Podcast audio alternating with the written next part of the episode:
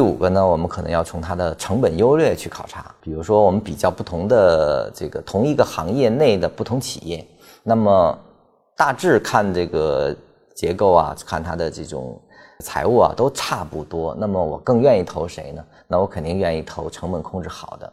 成本控制的越好，我对应的毛就是利润率可能会变高，这是一个。二一就是成本控制是否在逐步转好，它的趋势性也是很重要。对我们观察这个企业的盈利的稳定性，其实是非常重要的。成本越有优势的企业，它越有市场竞争力，这是毫无疑问的一件事情。